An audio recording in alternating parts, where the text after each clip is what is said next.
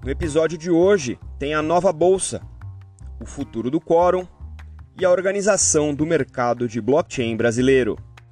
Eu sou Maurício Magaldi e esse é o Block Drops, o primeiro podcast em português sobre blockchain para negócios.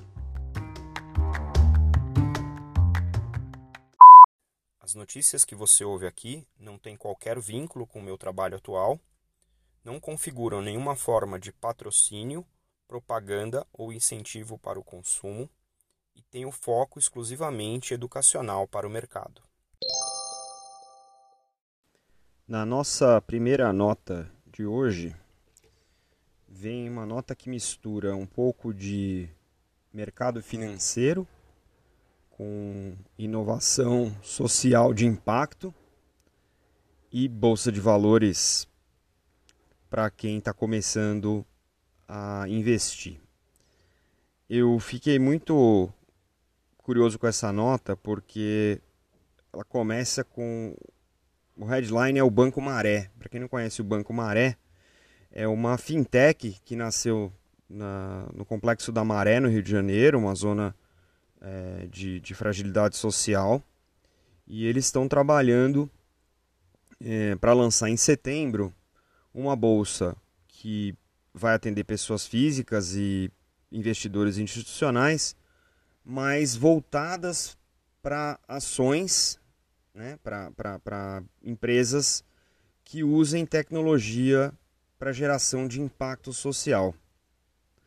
O nome dessa bolsa, é, pelo menos por enquanto, é BVM12.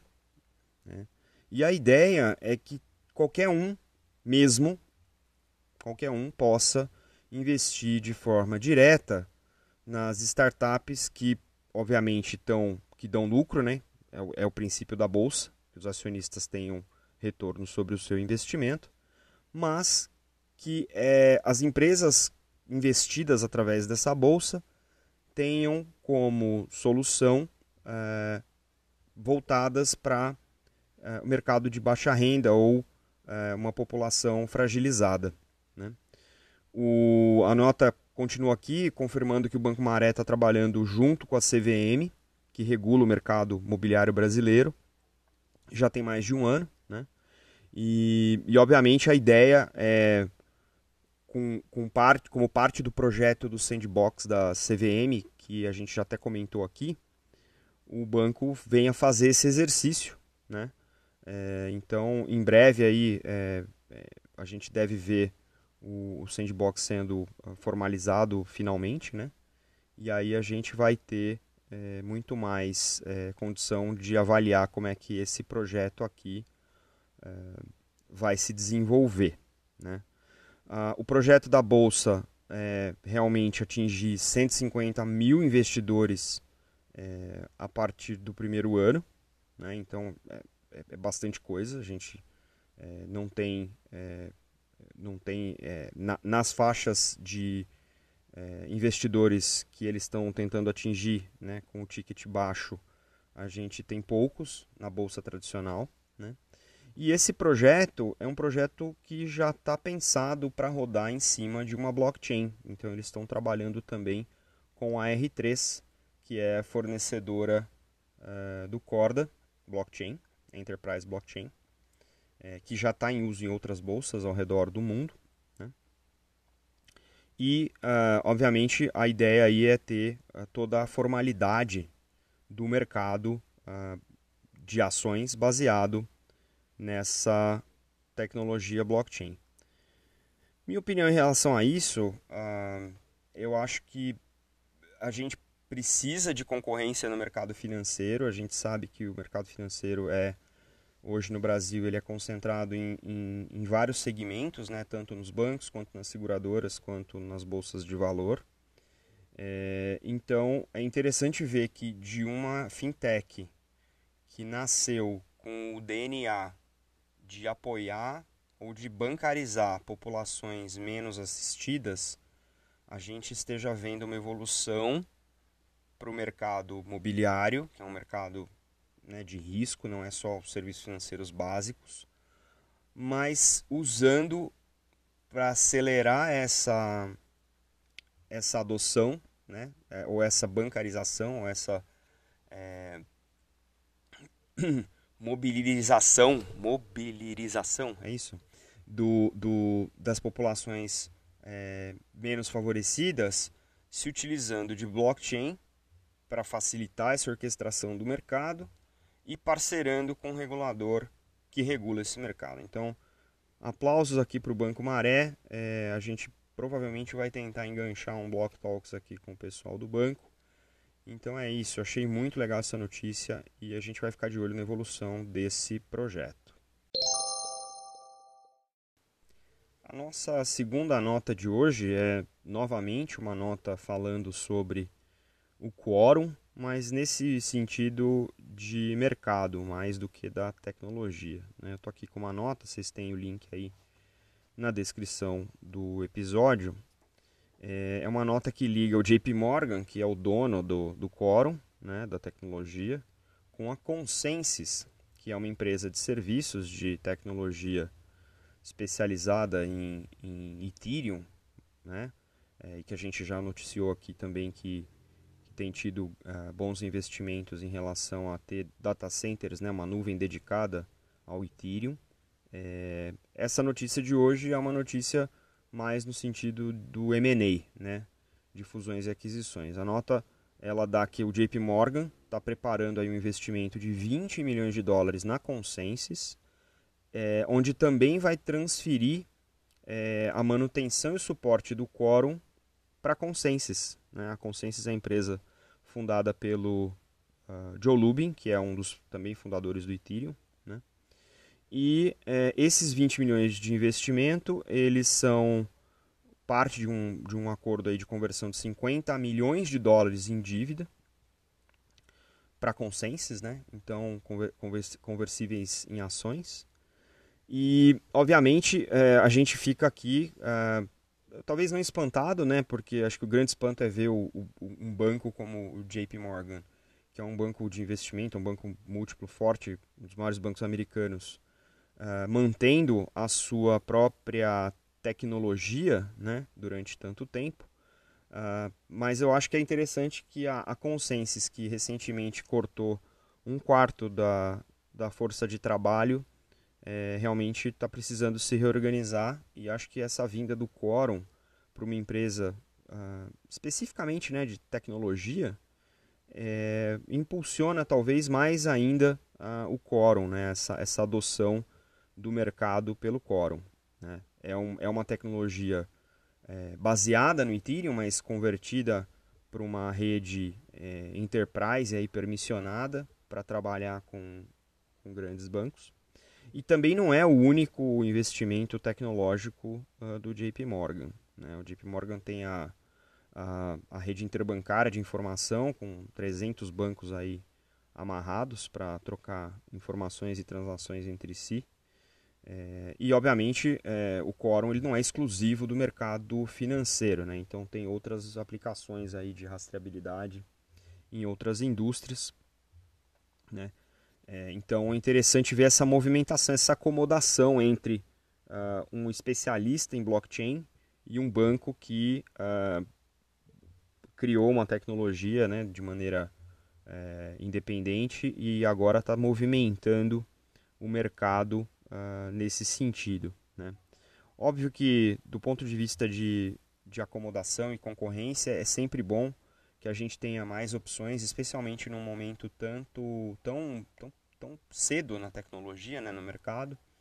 É, eu não sou a Gartner, mas enfim, não é uma tecnologia que está uh, ah, amplamente sendo adotada, não é o óbvio ainda para muita coisa. É, então é interessante ter concorrência para que esse mercado amadureça cada vez mais rápido. O fato do JP Morgan estar investindo na Consensus e movendo os seus ativos para dentro né, do, do mercado de tecnologia é, não, não necessariamente é um mau sinal, né, que a tecnologia não serve ou que o banco está desistindo da tecnologia, até porque 20 milhões é uma manifestação, não, não é exatamente uma manifestação de desistência, mas eu acho que é uma questão de especialização. Né? se a gente vai ter uma movimentação para a adoção de tecnologias como o Quorum, né, é, em, em, em uma escala muito maior, é muito melhor que você tenha isso numa empresa que tem o foco para isso. O JP Morgan, afinal de contas, é um banco. E um banco não vai focar em expandir o uso de uma tecnologia, mesmo que ele a tenha criado. Então é uma movimentação interessante, eu acho que esse é o tipo de coisa que a gente vai ter que ir acompanhando aí os próximos capítulos. A próxima nota, ela não é uma nota, na verdade, ela é um compêndio aqui, eu coloquei dois links para referência de vocês na descrição do episódio. E a ideia aqui é comentar um pouquinho sobre uh, o impacto dessas duas notícias. A primeira notícia é uma notícia sobre uh, o LAB. O LAB é o Laboratório de Inovação Financeira, é uma organização uh, para interação multissetorial e ele foi criado pela ABDE, Associação Brasileira de Desenvolvimento, o BID, que é o Banco Interamericano de Desenvolvimento, e a CVM, que é a nossa Comissão de Valores uh, Imobiliários, e em parceria com a GIZ, que é uma associação alemã para desenvolvimento internacional, e reúne representantes de governo e da sociedade civil uh, de modo a promover projetos de finanças uh, sustentáveis né, para os mercados. E essa nota aqui é, é uma nota a, a primeira nota é a nota que uh, anuncia um projeto dentro desse lab, chamado projeto tokenização. Então esse projeto, obviamente, não vai é, tokenizar nada, não vai gerar nada, mas é um grupo de trabalho é, que está dentro aí de um subgrupo de fintechs. E a ideia desse, desse grupo é realmente é, é, juntar todas essas instituições né, e é, organizar o debate ao redor do que significa a tokenização para o mercado financeiro. Né? A gente tem visto várias movimentações é, independentes.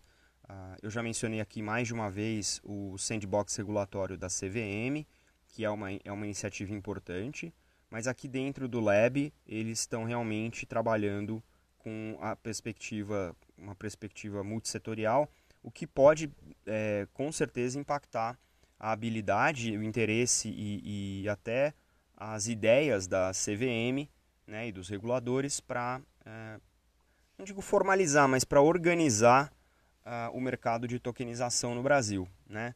A gente uh, comentou hoje da questão da nova bolsa, baseada em blockchain, a gente vem falando de tokenização do mercado imobiliário aqui mais uma vez. Existem uh, diferentes iniciativas por diferentes fintechs, acho que talvez a mais notável seja uh, o mercado Bitcoin, com o MBDA, né, o MB Digital Assets, que tem feito tokenização de alguns tipos de ativo com bastante sucesso, bastante eficiência, inclusive. Né? Então é, é interessante ver que existe um, uma movimentação não só uh, dos disruptores, vamos dizer assim, mas também uh, dos uh, reguladores, porque eu acho que uma das coisas mais interessantes da disrupção é obrigar o regulador a se movimentar, né? Eu faço uma coisa nova, esse negócio não está descrito em lugar nenhum, eu preciso que o regulador se mobilize para que isso seja feito da maneira mais segura possível, né, para que não, não tenhamos nenhum uh, risco sistêmico né, no mercado financeiro e, e, e, demais mercados. Então, é interessante que essa organização seja uh, esteja se mobilizando. Acho que a gente vai ver grandes uh, novidades aqui do ponto de vista até formal, né, de regulação, para a gente se organizar é, ao redor do tema uh, da tokenização. E, obviamente, quanto mais uh, organizado esse mercado for, mais, uh, mais desenvolvido e mais rapidamente desenvolvido ele fica. Né? Então, é, obviamente, o, todo esse foco para discutir esse tipo de é, processo, eu não vou nem chamar tecnologia de processo, é muito importante. E a segunda nota, e não, não menos importante do que essa, foi o anúncio pela AB Crypto do seu uh, código de autorregulação, um código de conduta.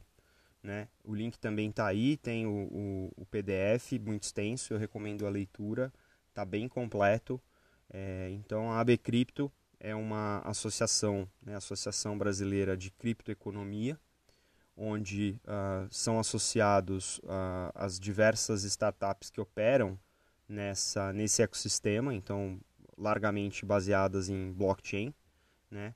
E o anúncio desse código de conduta e autorregulação é mais um movimento né, organizado das empresas e dos, dos empreendedores e, da, e, das, eu vou dizer aqui, das, dos grandes, grandes cérebros né, do mercado cripto brasileiro é, para dar também a, a sua contribuição para a sociedade para a economia, descrevendo a natureza é, das suas operações, ambições, o seu compromisso com compliance, com as leis é, e, e, também com o fomento da inovação é, no ambiente regulatório. Então, achei é, extremamente importante essa iniciativa. Eu realmente aplaudo aí a AB Cripto e, e os seus associados, porque isso é algo que vem é, dar muito mais, acho que, segurança, né, tranquilidade para o mercado e para os reguladores de que as empresas desse mercado não são,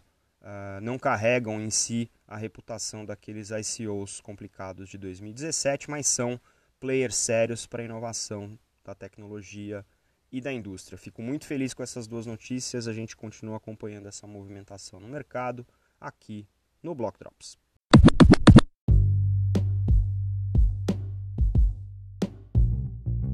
Você pode ouvir o Block Drops Podcast nas plataformas Numis, Google Podcasts, Apple Podcast, Spotify e Anchor FM. Entre em contato conosco através do e-mail blockdropspodcast.gmail.com, no Instagram, Blockdrops Podcast e no Twitter, Blockdropspod.